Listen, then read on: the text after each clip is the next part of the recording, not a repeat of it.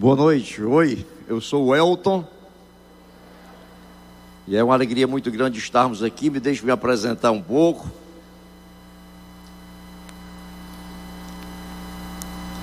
Eu sou casado com a Cecília há 36 anos, essa mulher linda que está bem ali. Há 36 anos nós temos quatro filhos, quatro netos. Os nossos filhos são todos casados, três deles moram no Canadá. Os nossos netos todos estão lá e já tem mais um netinho a caminho também. Somos convertidos há quase há 30 anos aproximadamente. Estamos aqui na IBC há três anos. Chegamos aqui aqui nós fomos muito amados, muito acolhidos com muito amor pelo pastor Armando, pela Elô, pela direção da igreja, pastor José Edson, pastor Alcimor, o pastor Aristides. Aqui nós fomos amados por vocês, meus, queridos, e, e é uma alegria muito grande nós estarmos aqui nessa comunidade. E hoje eu tenho um, o privilégio de vir aqui também compartilhar a palavra de Deus para que nós possamos juntos meditar nela nessa palavra maravilhosa, essa palavra que é vida, essa palavra que é alimento, essa palavra que é salvação, essa palavra que é o poder de Deus, essa palavra que salva, que cura, que liberta. Amém? É o Verbo de Deus. O próprio Senhor Jesus Cristo muitas vezes era chamado de Verbo lá na Bíblia. Por quê? Porque Jesus é a palavra em ação, é o Verbo de Deus, é a palavra de Deus em ação. E nós temos muito a aprender juntos com a palavra do Senhor. Deus fala conosco através dela. E nós, nessa noite, nós vamos aprender um pouco, vamos meditar um pouco, juntos, do que está escrito no livro do profeta Daniel, no capítulo 6, dos versículos 1 ao 23. Amém? Você está disposto a fazer isso comigo nessa noite? Amém? Ainda bem que três ou quatro estão. Mais alguém está disposto? Glória a Deus. Vamos fazer isso nessa noite, queridos. Vamos ler a palavra de Deus. Livro do profeta Daniel, capítulo 6, versículos 1 a 23. Diz assim: O rei Dario resolveu dividir o reino em 120 províncias e nomeou um alto funcionário para governar cada uma delas. O rei também escolheu como administradores Daniel e outros dois homens para que supervisionassem os altos funcionários e protegessem os interesses do rei. Em pouco tempo, Daniel se mostrou mais capaz que todos os outros administradores e altos funcionários. Por causa da grande capacidade de Daniel, o rei planejava colocá-lo à frente de todo o reino. Os outros administradores e altos funcionários começaram a procurar falhas no modo como Daniel conduzia as questões de governo mas nada encontraram para criticar ou condenar.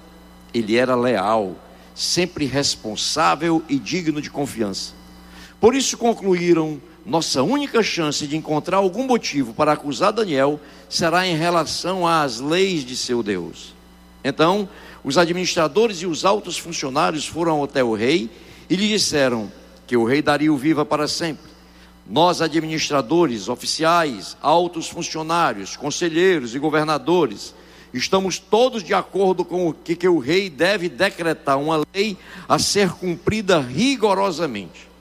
De ordens, rei, para que nos próximos 30 dias, qualquer pessoa que orar a alguém, divino ou humano, exceto ao rei, seja lançada na cova dos leões. Agora, ó rei, Decrete e assine essa lei, para que não possa ser mudada, como lei oficial dos medos e dos persas, que não pode ser revogada. E o rei Dario, Dario assinou a lei. Quando Daniel soube que a lei tinha sido assinada, foi para casa e, como de costume, ajoelhou-se no quarto, no andar de cima, com as janelas abertas na direção de Jerusalém. Orava três vezes por dia e dava graças a seu Deus. Os oficiais foram juntos à casa de Daniel e o encontraram orando e pedindo ajuda a Deus. Então foram diretamente ao rei e o lembraram da lei. O rei não assinou um decreto ordenando que qualquer um que orasse a alguém, divino ou humano, exceto ao rei, fosse lançado na cova dos leões? Sim, respondeu o rei. Essa decisão está em vigor é uma lei oficial dos medos e dos persas que não pode ser revogada. Então disseram ao rei: aquele homem, Daniel, um dos exilados de Judá, não dá importância ao rei nem à sua lei. continua a orar ao Deus dele três vezes por dia. Quando o rei ouviu isso, ficou muito angustiado e procurou uma forma de salvar Daniel. Passou o resto do dia pensando num modo de livrá-lo dessa situação. À noite, os homens foram juntos ao rei e disseram: Ó oh, rei, o Senhor sabe que, conforme a lei dos medos e dos persas, nenhum decreto que o rei assina pode ser revogado. Por fim, o rei deu ordens para que Daniel fosse preso e lançado na cova dos leões. O rei lhe disse: Que o seu Deus, Daniel, a quem você serve fielmente, o livre. Então trouxeram uma pedra e a colocaram sobre a abertura da cova. O rei selou a pedra com seu anel e com os anéis de seus nobres, para que ninguém pudesse resgatar Daniel. O rei voltou ao seu palácio e passou a noite em jejum não quis nenhum dos divertimentos habituais e não conseguiu dormir a noite inteira. De manhã bem cedo, levantou-se e foi apressadamente à cova dos leões. Quando chegou lá, gritou angustiado: Daniel, servo do Deus vivo, o Deus a quem você serve tão fielmente pôde livrá-lo dos leões? Daniel respondeu: Que o rei viva para sempre. Meu Deus enviou o seu anjo para fechar a boca dos leões de modo que não me fizessem mal, pois fui considerado inocente aos olhos de Deus. Também não fiz coisa alguma contra o Senhor, ó rei. O rei ficou muito alegre e ordenou que tirassem Daniel da cova. Não havia sequer um arranhão nele, pois havia confiado em seu Deus. Amém? Queridos, fiquem de pé, vamos orar. Vamos orar para que Deus traga o discernimento da Sua palavra, para que o Espírito Santo possa ser soberano aqui nessa noite, Senhor, trazendo para nós o conhecimento da palavra. Se você puder ficar de pé, fique. Se não puder, não tem problema. Você pode orar sentado, não há problema nenhum. Mas se puder ficar de pé, fique. E se você puder fechar os olhos, feche os olhos também. E você pode me perguntar, mas irmão, eu preciso fechar os olhos para orar? Não, você também pode orar de olhos abertos. E existem algumas ocasiões que até se recomenda. Mas se você pode fechar os olhos para orar, feche, porque a gente se concentra melhor com Deus. Então feche seus olhos aqui nessa noite, vamos orar. Pai, em nome de Jesus, nós estamos aqui reunidos, meu Deus, como teu povo, como a tua igreja, Senhor, para ouvir a tua voz, ouvir aquilo que o Senhor quer de nós. Nós estamos aqui, Senhor, para aprender de Ti, para Te louvar, para Te adorar, Senhor, para glorificar o Teu nome santo, maravilhoso, poderoso, o Deus único e verdadeiro, único digno de toda honra, de toda glória, de toda adoração. Traz, portanto, meu Deus, o discernimento que vem do Teu Espírito, para que, possamos aprender de Ti nessa noite. Fala aos nossos corações, nós te pedimos e que a semente da palavra que vai ser lançada aqui, Senhor, encontre em cada coração um solo fértil e que ela venha, meu Deus, a brotar, ela venha a frutificar para a honra e glória do teu santo nome. É o que nós te pedimos e desde já agradecemos, em nome de Jesus. Amém. Pode tomar o seu lugar, queridos. Amém. Esse relato da história de Daniel, ele nos traz muitas lições. Aliás, a Bíblia é tão rica, queridos, que quando nós lemos o mesmo trecho da Bíblia várias vezes, nós tiramos lições diferentes. Por isso que eu sempre digo que quando nós meditamos na palavra, nós devemos fazer com bastante zelo, com bastante cuidado, porque ela é rica demais. E se nós analisarmos de forma superficial, nós perdemos coisas valiosas. Eu comparo isso, a palavra de Deus, a um garimpo. Quando você vê um garimpo desses garimpos manuais, você vê aquele garimpeiro, ele vem com, aquele, com aquela batela, se não me engano é esse o nome, e ele vai e puxa ali aquela areia do rio, e ele sacode aquilo ali, e vai caindo a areia, e vai ficando as pepitas preciosas, mas as pepitinhas pequenas. É ouro, tem muito valor. Mas se ele for um pouquinho mais fundo, ele já consegue tirar pepitas maiores. E são pepitas muito mais valiosas. E se ele vier então, se vier uma dessas grandes mineradoras e vier com uma grande máquina e furar e perfurar aquele solo, aquele leito daquele rio, aí ele tira pedras grandes, pedras extremamente preciosas. Do mesmo lado, do mesmo, da mesma forma é a palavra de Deus. Se nós ficarmos na superficialidade dela, nós tiramos coisas muito preciosas, mas se nós entrarmos mais fundo, nós vamos extrair mais e mais preciosidade. Amém? Você está comigo? Glória a Deus. Então nós hoje vamos, vamos meditar em um dos aspectos da vida de Daniel que está nesse trecho. E esse aspecto é a integridade de Daniel, a integridade desse homem. Nós vamos agora recapitular o que lemos de uma maneira muito mais detalhada, de analisando por partes o texto bíblico. Então conta o texto que o rei Dario dividiu todo o seu reino em 120 partes. Sobre cada 40 partes ele colocou um presidente, 120 partes, sobre cada parte um governador. Depois ele pegou essas 120 partes, dividiu em três grupos de 40. Sobre cada grupo botou um presidente, para que estivesse supervisionando todo o reino. O rei Dario fez isso porque ele precisava se resguardar contra a corrupção, contra o roubo, contra os demandos que poderia haver naquele reino e que certamente havia. Imaginem vocês, se hoje, com todo o sistema de computação que nós temos, com internet, com tudo isso, nós sabemos que há corrupção, há corrupção nos governos, você imagina naquela época, tudo manual. E assim o rei fez para tentar evitar roubos, tentar evitar é, corrupção. E entre aqueles três que, que o rei colocou sobre os 120, entre aqueles três que o rei colocou é, para governar ou para supervisionar os três grupos de 40, Daniel se destacou, diz o texto. Daniel se destacou por várias qualidades e o rei reconheceu isso, reconheceu as qualidades de, de Daniel. E a Bíblia diz que por conta disso, o rei planejava colocá-lo à frente de todo o reino. Daniel não seria mais somente um dos três principais, Daniel seria o segundo homem do reino, ele seria aquele que estaria abaixo tão somente do rei. Por esse motivo, diz a Bíblia, os governadores, os presidentes procuraram algo de que pudessem acusar Daniel. Daniel era uma ameaça aos seus maus hábitos. Daniel era uma ameaça aos seus planos de corrupção. Daniel representava para eles alguém que poderia pôr fim naquela conduta que eles vinham, vinham fazendo de forma errada. Com a supervisão de Daniel, eles não poderiam continuar a corromper, nem, a, nem se corrompendo, nem, nem corrompendo os demais.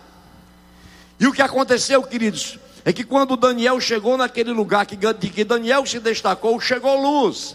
E a Bíblia diz que onde existe corrupção, onde existe o engano, onde existe aquilo que é, que é errado, onde existe o erro, quando chega um homem ou uma mulher de Deus, chega a luz, e as trevas não suportam a luz. As trevas não conseguem conviver com luz. Daniel era um homem íntegro, Daniel era um homem correto, um homem temente a Deus. Daniel era luz naquele lugar. A palavra de Deus diz que nós devemos ser sal da terra e luz do mundo. O próprio Senhor Jesus nos fala sobre isso. Jesus, em Mateus capítulo 5, versículos 13 e 14, ele diz isso. Nós somos sal da terra e luz do mundo. Onde nós chegamos, queridos, as coisas não podem continuar da mesma forma. Onde chega um homem de Deus, onde chega uma mulher de Deus, chega sabor, chega luz. E a Bíblia diz: para que, que serve o sal se ele não salga? Para que, que serve a luz se ela não ilumina? Imagine você, naquela época não existia energia elétrica. Alguns que andaram no interior, alguns anos atrás, alguns da minha idade, vão lembrar que quando nós chegávamos no interior e não existia luz elétrica, existia a famosa lamparina lamparina querosene. E aí as pessoas para iluminar acendiam aquela lamparina e colocavam num lugar de destaque, no lugar alto, porque quanto mais alto ela tivesse, mais ela iluminava o ambiente. Essa é a luz, e a Bíblia nos compara a essa lamparina, a essa lâmpada, a essa luz. E Daniel era essa luz que havia chegado ali naquele reino, naquela situação. E aí diz a palavra de Deus que aqueles governantes corruptos, eles se empenharam em procurar algo errado na vida de Daniel para acusá-lo diante do rei. contudo, nada encontraram. Queridos, como é bom quando a integridade é a principal característica do homem. A palavra de Deus diz em Provérbios, no capítulo 10, versículo 9, que quem anda em integridade anda em segurança. Quem segue caminhos tortuosos será exposto, descoberto. Recapitulando, quem anda em integridade anda seguro, não tem o que temer, pode botar a cabeça no travesseiro à noite e dormir tranquilo, diz a palavra de Deus. Mas se segue caminhos tortuosos, será exposto, descoberto. Integridade. A integridade, queridos, ela não se fragmenta, ela não se resume a uma área somente da vida do homem o homem que é íntegro, ele é íntegro na igreja, ele é íntegro no, no, trabalho, ele é íntegro no seu meio social, ele é íntegro em toda e qualquer ocasião. Integridade é isso. Integridade é ser inteiro, integridade é ser completo, integridade é não se não procurar entender que existe uma forma de ser em um ambiente e outra forma de ser em outro ambiente. O homem íntegro, ele o é na vida espiritual, na vida familiar, na vida profissional, na vida social, em todas as áreas da vida. Amém?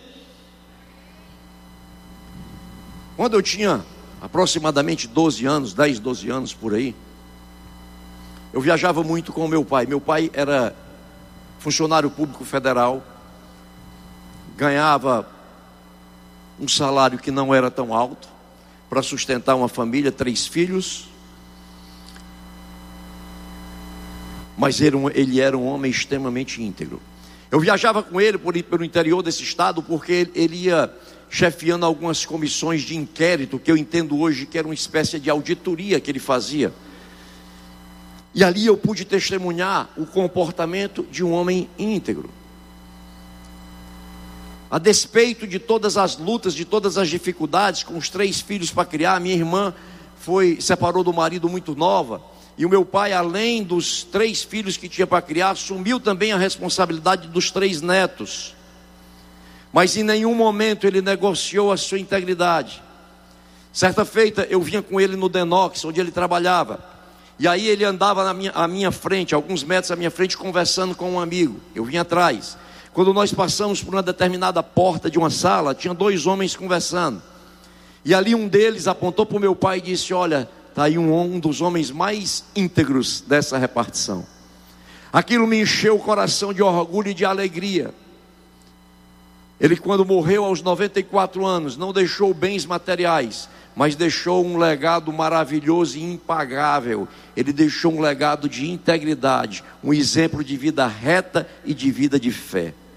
Amém? Integridade, eu dei esse testemunho pessoal, abri um parêntese para exemplificar o que é integridade.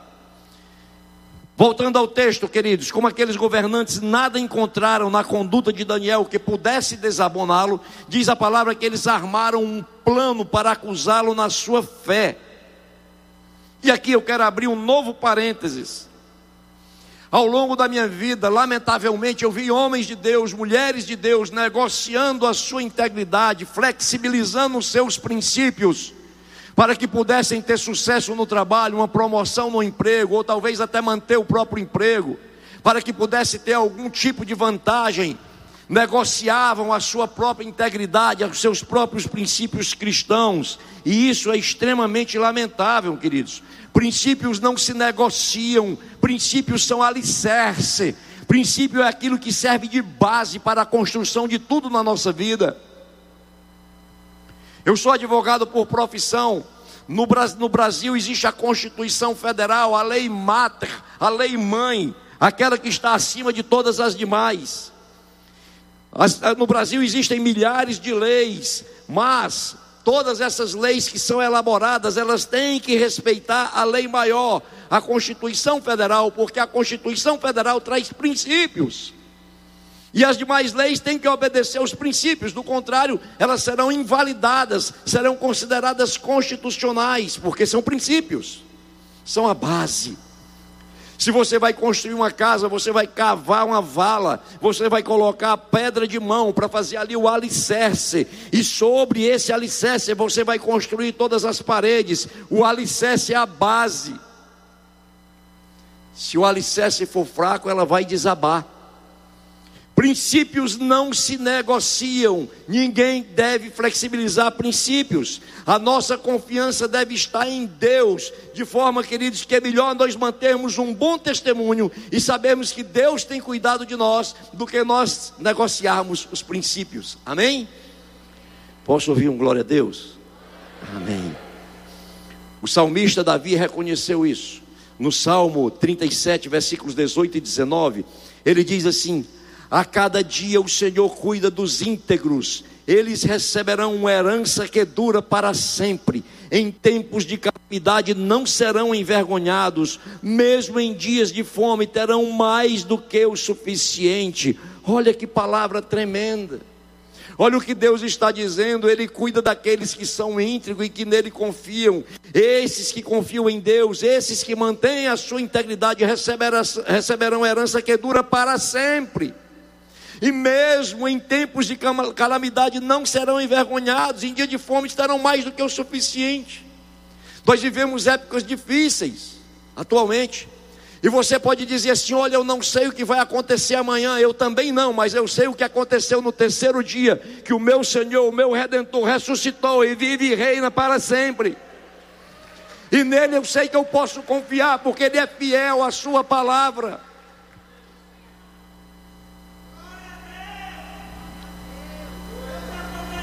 Amém. Não negocie os seus princípios, queridos, confie em Deus. Ele sim é o nosso supridor.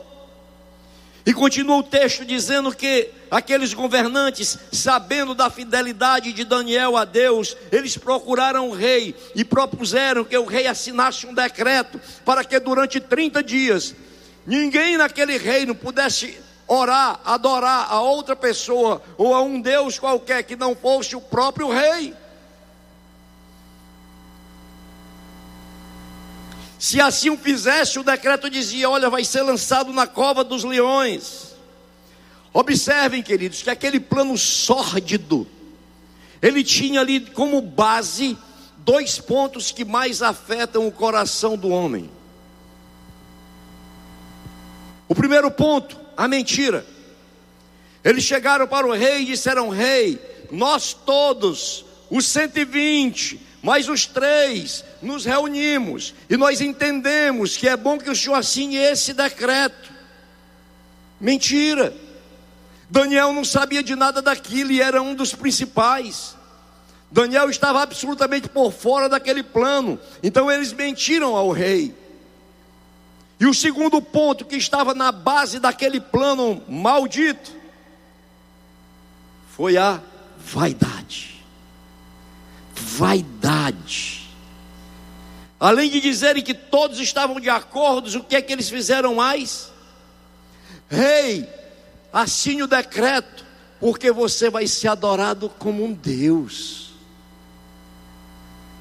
Vaidade no coração daquele rei, para ele já não valia mais tanto assim somente a, a, riqueza que ele tinha, o poder que ele tinha, mas ele queria ser, de, ser Deus. Ele gostou dessa ideia de ser Deus, de ser considerado um Deus. A palavra de Deus também diz no livro de Provérbios, no capítulo 18, versículo 12, que antes da queda o coração do homem se envaidece, mas a humildade antecede a honra. Antes da queda vem a vaidade, a vaidade excessiva que tira a razão, queridos. Eu não estou falando da vaidade que faz com que você se penteie de manhãzinha, com que você fique cheirosinho, fique arrumadinho. Não, não. Essa é uma vaidade do amor próprio. Mas quando isso começa a mandar em você, aí sim é perigoso. A vaidade manda em você e não mais você nela. E foi isso que aconteceu com aquele rei. Dizem que Billy Graham, o maior evangelista que esse mundo já viu, pregador de multidões. Eu não sei se essa história é verídica, queridos, mas mesmo que não seja, traz uma grande lição. Dizem que Billy Graham, quando ele entrava nas suas campanhas, 40 mil pessoas, 50 mil pessoas, 60 mil pessoas se reuniam para ouvir aquele homem evangelizando. E ele colocou alguém do lado dele que ele pagava com uma única função. Esse alguém fazia o seguinte: quando Billy Graham chegava na campanha, esse alguém dizia assim: Billy Graham, você está vendo essa multidão? E Billy Graham dizia: Eu estou vendo, aqui tem mais de 50 mil pessoas, aqui tem 60 mil pessoas. E esse homem mexia no braço dele aqui e dizia: Olha, Billy Graham, mas não é você, não, viu? É Deus. Billy Graham, a glória não é tua, é de Deus. E ele dizia: Obrigado, meu querido, você me lembrou algo importante. Ele vigiava para que o coração dele não se envaidecesse a esse ponto que aconteceu com o rei. E o fato é, queridos, que movido por essa vaidade, o rei não refletiu devidamente naquela proposta, assinou o decreto e a sua ordem não poderia voltar atrás. A lei dos medos e dos persas impedia que, uma vez o rei assinando o decreto, pudesse se arrepender dele. E diz o texto que Daniel, quando soube dessa lei, não se intimidou, nem deixou de orar a Deus. Ele orava três vezes ao dia, pelo menos, e assim ele continuou fazendo. A sua confiança em Deus era inabalável, a sua fé era real, queridos. Ele ia lá, abria a janela para o lado de Jerusalém, quem passasse visse que visse, mas ele estava lá louvando a Deus, adorando a Deus, orando a Deus. Ele sabia quem era o Deus que ele servia e não seria um decreto qualquer que faria com que ele mudasse de comportamento ou que ele deixasse de confiar nesse Deus. Nada abalaria a sua fé. Que exemplo lindo, maravilhoso esse exemplo de Daniel. No Salmo 125, versículos 1 e 2, o salmista afirma que os que confiam no, no, Senhor são como o monte de Sião, não serão abalados, mas permanecerão para sempre. Assim como os montes cercam Jerusalém, o Senhor se põe ao redor de seu povo, agora e para sempre. Os que confiam no Senhor, diz, diz a palavra, eles têm certeza da aliança de Deus, eles têm certeza do cuidado de Deus, eles têm certeza do poder de Deus, eles têm certeza de que Deus cuida, guarda, ama, zela. Daniel, ele sabia agora que a sua fé significava risco à sua própria vida, mas para ele o que importava mais era obedecer a Deus do que aos homens. Para ele o que importava muito mais era a vida eterna e não aquilo que se passa aqui nessa vida. Não são 60, 70, 80 anos ou um pouco mais que vão fazer com que o homem que é de Deus tire os olhos do céu e volte os olhos para as coisas da terra. Ele continuou orando a Deus e ele não escondeu esse fato. Poderia ter fechado a janela dos seus, aposentos e continuar orando ao Senhor. Mas isso seria uma, uma prova de que não confiava tanto assim nesse Deus. Ele não fez isso. Ele simplesmente resolveu continuar confiando em Deus. Ameaça de morte, mas a fé inabalável. Sabem, queridos, talvez alguns aqui nessa noite estejam sendo ameaçados. Ameaçados no seu trabalho, ameaçados no seu emprego, ameaçados no seu, ameaçado no seu relacionamento. Mas eu quero dizer para você que esse Deus de Daniel é o nosso mesmo Deus. E nele nós podemos continuar confiando. Porque ele diz que ele é o mesmo ontem, hoje e amanhã. Amém? Aleluia. Daniel continuou orando, ele não escondeu esse fato. E aí, como era de se esperar, veio a acusação. E por mais que o rei desejasse livrar Daniel da penalidade que ele mesmo tinha, havia imposto no decreto, ele não podia fazê-lo. Como nós dissemos, pela lei dos medos e dos persas, uma ordem do rei não poderia ser desfeita. E aí, com angústia, com tristeza no coração, ele manda colocar Daniel, lançar Daniel na cova dos leões. E aí eu quero abrir um novo parêntese, queridos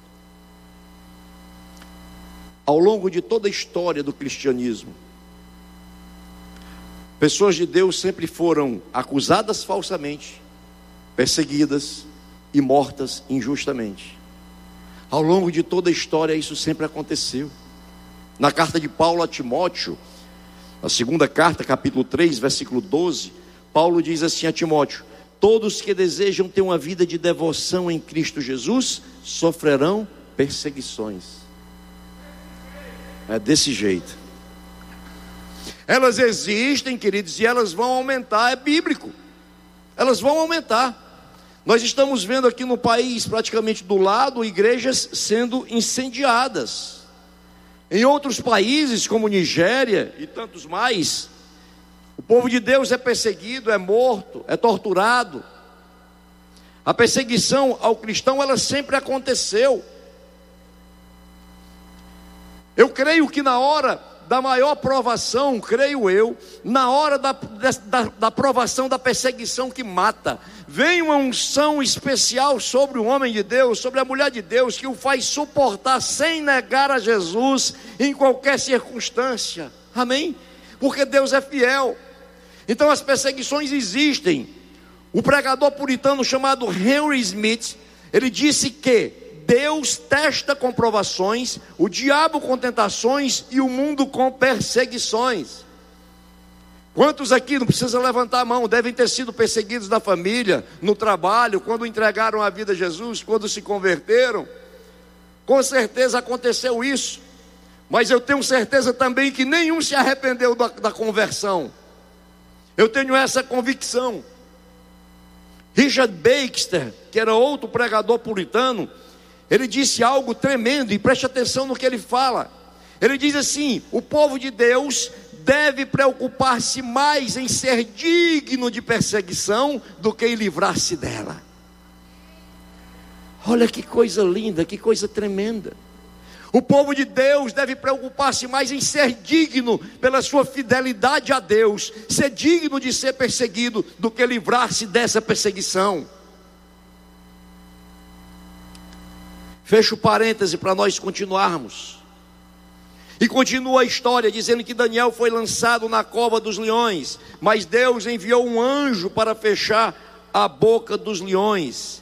E eu digo que não somente para fechar a boca dos leões, mas até mesmo para fazer companhia a Daniel durante toda aquela noite, durante toda aquela madrugada.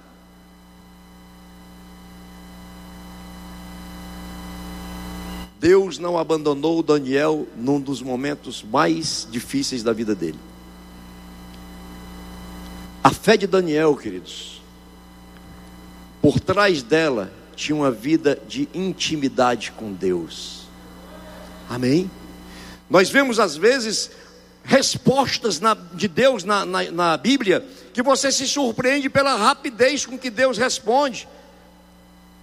Veja, por exemplo, o profeta Elias, no desafio aos profetas de Baal, ele faz uma oração curta, e Deus faz descer fogo do céu e consumiu tudo que tinha no altar. Sabe por quê, queridos? Porque por trás daquilo, a vida de Elias era uma vida de devoção, de intimidade com Deus.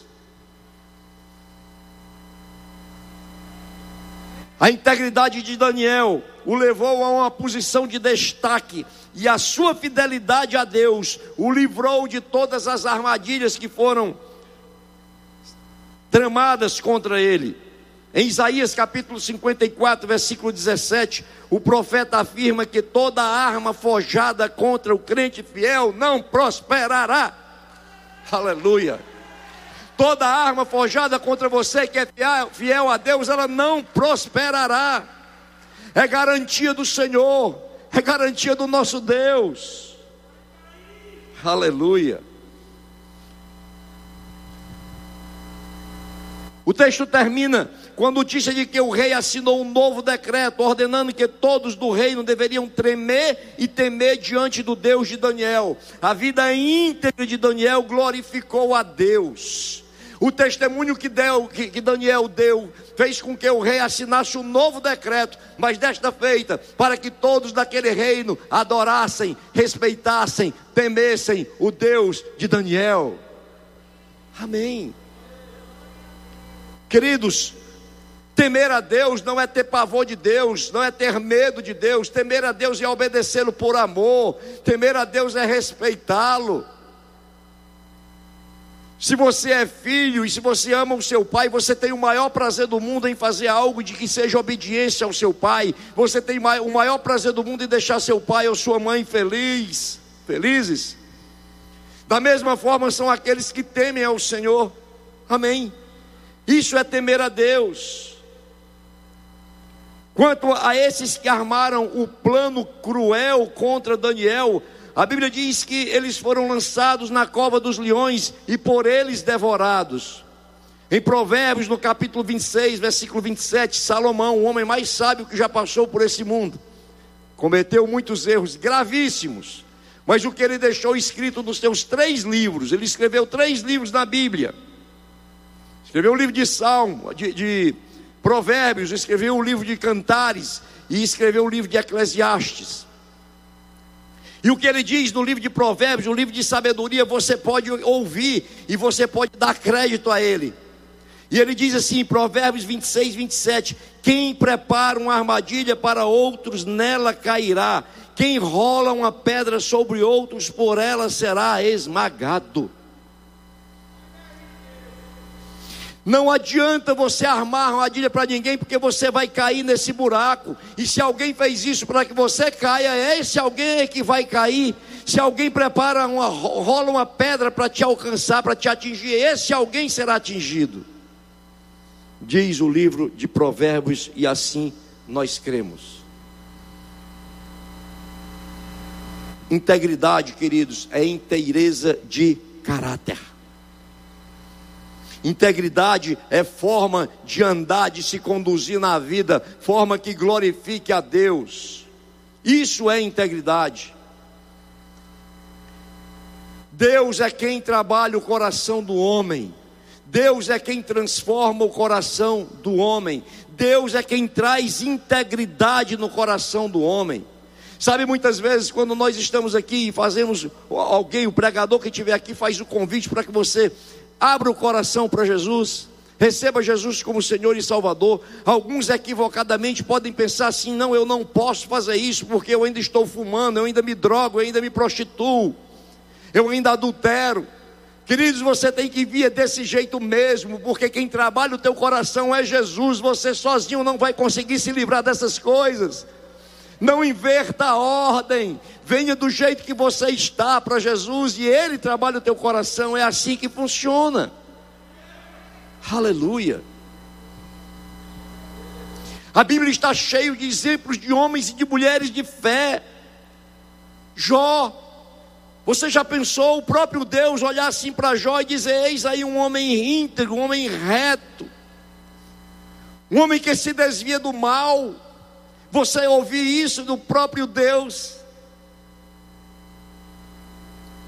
E tantos outros, Isaías, José, Daniel, Jó, o próprio Jó, ele diz também que, temer, que, a, que o homem temente a Deus, ou temer a Deus, é o princípio de toda sabedoria. Você quer ser sábio, amém? Alguém aqui quer ser sábio?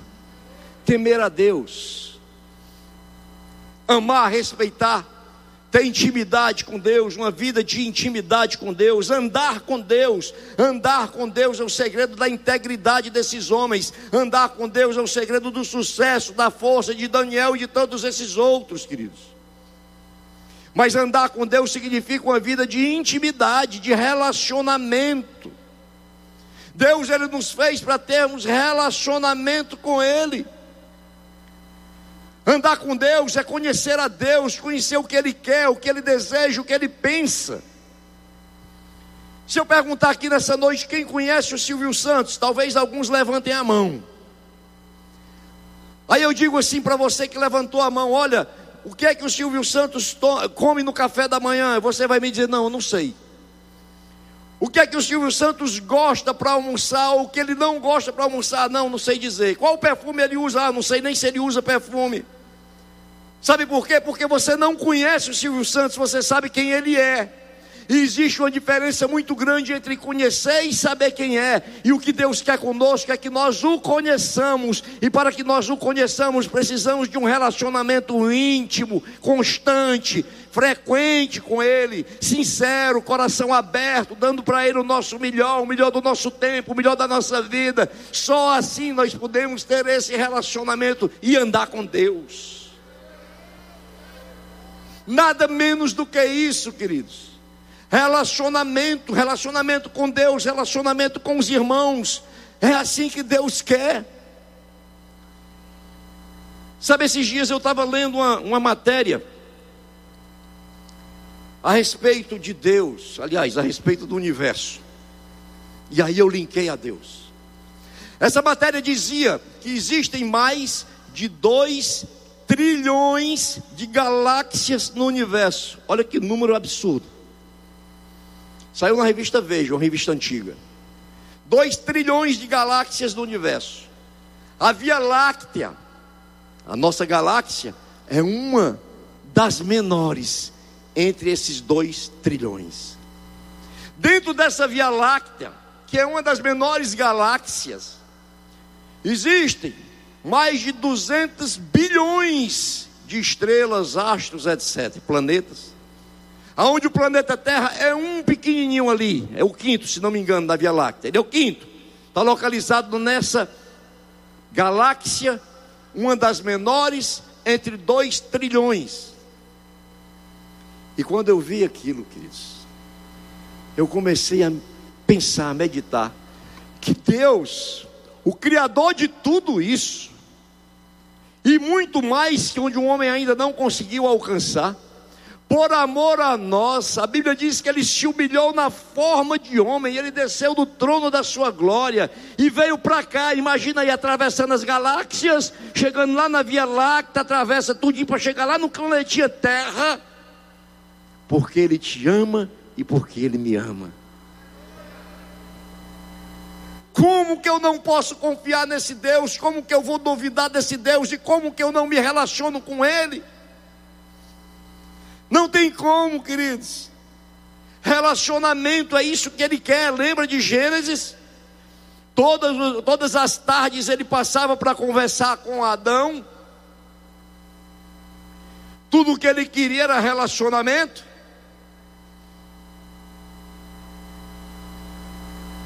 Andar com Deus é ter tempo para Deus, queridos.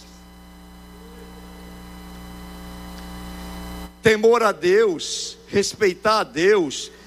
Certa, certo escritor diz que quem teme a Deus não, teme, não tem medo de nada, mas quem não teme a Deus tem medo de tudo, pavor de tudo. Andar com Deus precisa de tempo. Quando nós vemos a história de Jó, por exemplo, Satanás tira tudo que Jó tinha. Porque ele diz assim: se eu tirar tudo que Jó tem, ele vai negar a ti, Deus. Mas Jó não negou a Deus. Parece que o que o diabo faz hoje é diferente. Em vez de tirar, ele dá.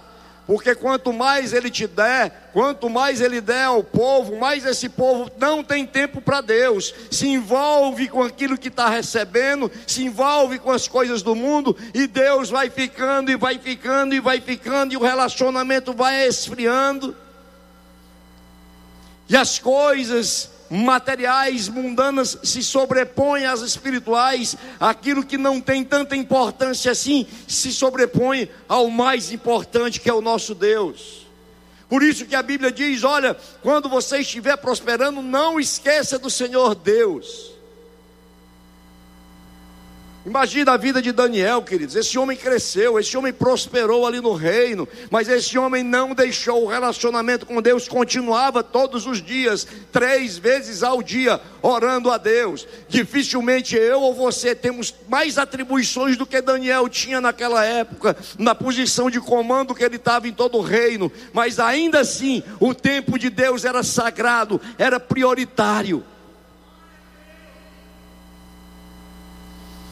Por isso que Deus fechava a boca dos leões. Por isso que Deus fez descer fogo do céu. Porque eram homens e mulheres que tinham relação com Deus. E isso mantinha a fé inabalável. A palavra de Deus diz que não tem outra forma, queridos. A fé vem pelo ouvir e ouvir a palavra de Deus. Ouvir, meditar, se relacionar, é assim que vem. E mais do que nunca, saibam que nós vamos precisar de uma base sólida de fé, por tudo que se, se apresenta aí na frente, até a volta de Jesus, nós precisamos de mais base sólida de fé. Você está comigo? Glória a Deus.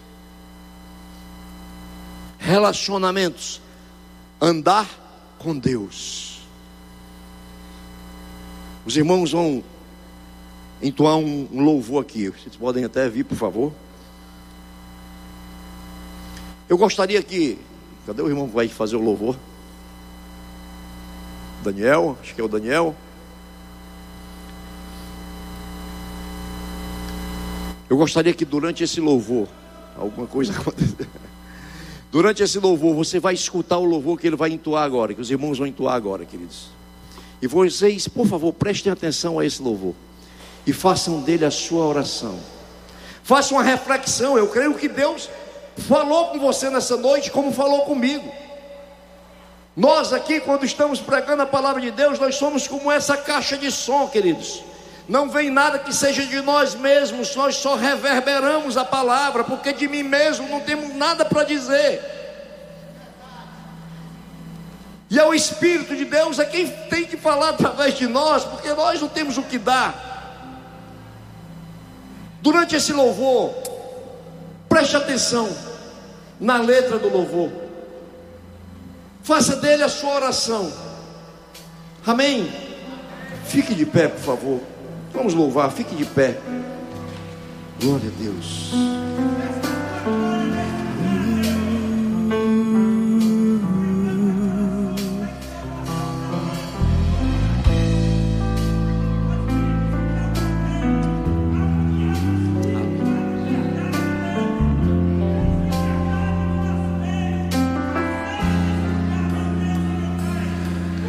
Quantas vezes, meu Senhor, te entreguei o que restou, com o coração cansado eu te adorei, com a vida apertada, minhas coisas programadas, com minhas prioridades me afastei. Numa correria dessas, pode até acontecer. Na família que a gente ama, esquecer. Foi buscando os teus planos, que me recordei dos anos. Que o homem te adorava só pelo prazer de adorar.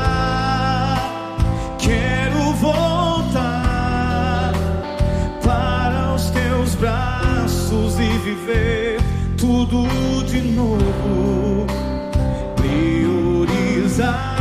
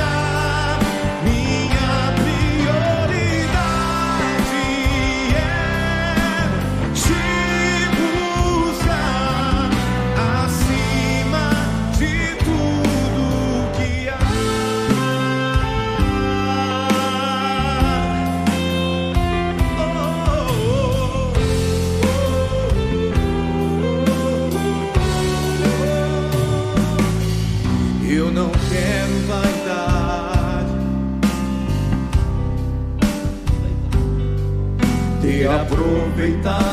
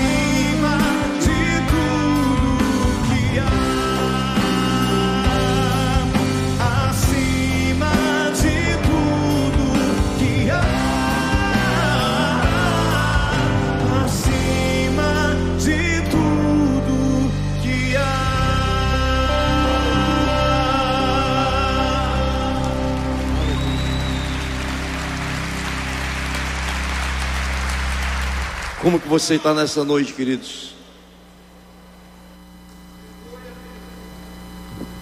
Como que você está nessa noite? Quanto tempo você tem dedicado a Deus? Quanto tempo eu tenho dedicado a Deus? Que prioridade Ele tem na minha vida, na tua vida? Em Josué capítulo 24, versículo 14, ele diz assim: Portanto, portanto temam ao Senhor e sirvam-no de todo o coração. Prioridade. Você já entregou a sua vida a esse Jesus maravilhoso?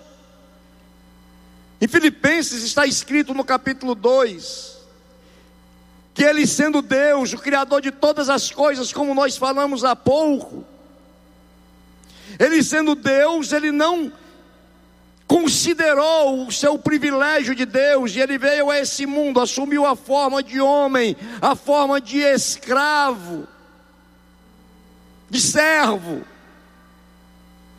por amor a mim e a você.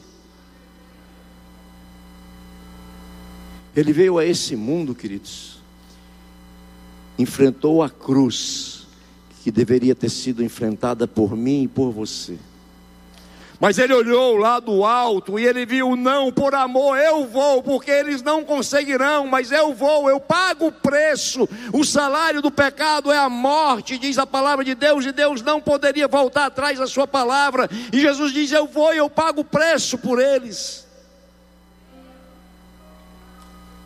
É como se existisse uma promissória, uma dívida sua representada por uma nota promissória onde você não teria a menor condição de pagar, e alguém chegasse para o seu credor e dissesse: Me dê a nota promissória dele, porque eu vou quitar a dívida, e quitava a dívida e rasgou a promissória, e você está livre desse débito. Foi isso que Jesus fez por mim e por você. Você já reconheceu isso, abrindo o coração para que ele entre e ele faça morada? Ou você ainda está preso em grilhões? Grilhões são correntes, correntes da religiosidade, correntes de filosofias ou qualquer uma que seja. Nessa noite, o que Deus quer é que você quebre essas correntes e entregue a sua vida verdadeiramente a Jesus, reconhecendo esse sacrifício por amor e deixando que Jesus transforme a tua vida. Aleluia. A palavra de Deus diz: Olha, se hoje escutares a minha voz, não endureceis o vosso coração, como fiz, fez aquele povo lá no deserto. Eu creio que Deus está falando nessa noite. E eu tenho um primeiro convite a fazer aqui. Aquele que nunca entregou a vida a Jesus. Se Deus falou o teu coração, não perca tempo, queridos. Levante a mão que eu quero orar por você. Tem alguém aqui que nunca entregou a vida a Jesus e quer fazer isso nessa noite? Levante a sua mão. Deus quer trazer a salvação para você. A Bíblia diz assim: Eis que todas as coisas já passaram e tudo se fez novo. O Evangelho de João, no capítulo 1, falando a respeito de Jesus, ele diz assim: Olha, Jesus veio para o que era seu, porque ele fez todas as coisas, mas os seus não o receberam. Ele veio para o que era seu, mas os seus o rejeitaram. Mas ele continua dizendo: Mas todos aqueles quantos o receberam, deu-lhes o direito de serem feitos filhos de Deus. Aleluia, que decisão! É a decisão mais importante que um homem pode tomar é entregar a vida a Jesus, não tem uma outra igual. Ser feito o teu direito de ser feito filho de Deus, como diz a Bíblia. E até então, até então são criaturas, queridos, e não filhos. Tem alguém aqui nessa noite que queira fazer isso? Levante a mão, nós queremos orar por você. Amém. Amém. Glória a Deus. Fique de pé, vamos orar. Fique de pé, vamos orar. Creio que Deus falou aos nossos corações nessa noite. Aleluia. Glória a Deus. Sabe, pense um pouco a partir de agora, que tempo você tem dado para Deus, quanto você vai dedicar da sua vida para Deus, vida íntima, vida de relacionamento, vida de intimidade, conhecendo verdadeiramente esse Deus, confiando nele, tendo uma vida que, que seja um testemunho dele, sendo um influenciador no meio do seu trabalho, no meio da sua família. Pai, em nome de Jesus, nós estamos agora, Senhor, com os corações gratos a Ti Gratos pela tua palavra, Senhor, a tua palavra que transforma, a tua palavra que cura, a tua palavra que liberta, Senhor. Perdoa-nos porque nós temos te dado, alguns de nós têm te dado tanto aquilo que sobrou, Senhor. Nós não queremos mais que seja assim. Eu quero te dar o meu melhor, Senhor, não mais o que sobra. Vem, meu Deus, ocupar o primeiro lugar na minha vida. Vem ocupar o primeiro lugar da vida dos nossos irmãos, Senhor. Que nós possamos crescer no conhecimento da tua graça, na obediência da tua palavra, Senhor, em nome de Jesus. Concede-nos, meu Deus, uma semana abençoada, que durante toda esta semana possamos testemunhar de Ti, Senhor, que durante toda essa semana possamos ser também sal da terra, luz do mundo, onde chegarmos, meu Deus, a fragrância do Senhor possa alcançar todos os ambientes em que nós estivermos. Nós choramos, nós fazemos assim agradecidos no nome de Jesus e todo aquele que crê, diga amém. Glória a Deus. Deus os abençoe, queridos, em nome de Jesus. Ao Senhor toda honra, toda glória, toda honra, toda glória, em nome de Jesus.